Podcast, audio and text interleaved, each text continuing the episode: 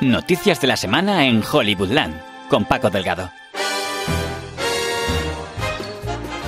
Lo anunciamos ayer en Twitter que hoy nos oiríamos en un especial de Hollywoodland con motivo de las nominaciones de los Oscars de 2018. Difícil de hablar de un ganador hoy teniendo en cuenta que todavía quedan por entregarse los premios, pero si nos ceñimos a los números, La forma del agua se ha salido con 13 nominaciones. Ahora bien, aclaremos que claro, que juega con la baza de pelear por los premios más técnicos.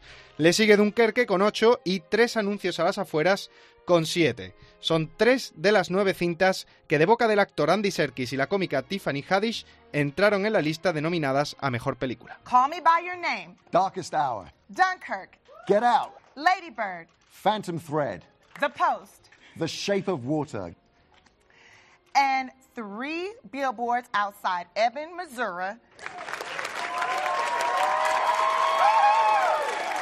Gran sorpresa la nominación a la película de terror Déjame salir de Jordan Peele, que también compite por el premio a mejor director. Además, esto supone la primera vez que nominan una película del emergente productor estrella de terror Jason Blum. Precisamente su protagonista Daniel Kaluuya no consiguió que pronunciaran bien su nombre en la nominación a mejor actor. Daniel Kaluuya. Hallelujah, Hallelujah, Daniel Kaluuya. Kalu- Kaluuya. Yeah, Kal- you know it. He know his name. And get out.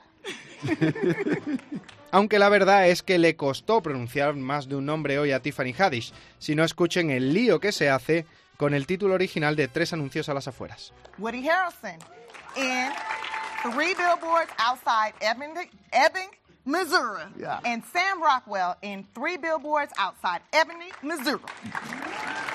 Ebbing, Missouri. I said it.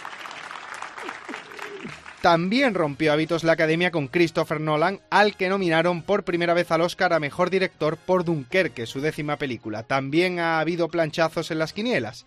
Martin McDonagh, director de tres anuncios a las afueras, se ha quedado finalmente fuera de la carrera a Mejor Director. Otro chasco se ha llevado el actor James Franco, que ya ganó el Globo de Oro a Mejor Actor de Comedia por The Disaster Artist y que en los Oscars se quedará sin poder repetir hazaña. ¡Acción! Yo no le he pegado, no es verdad, es mentira. No le he pegado, no.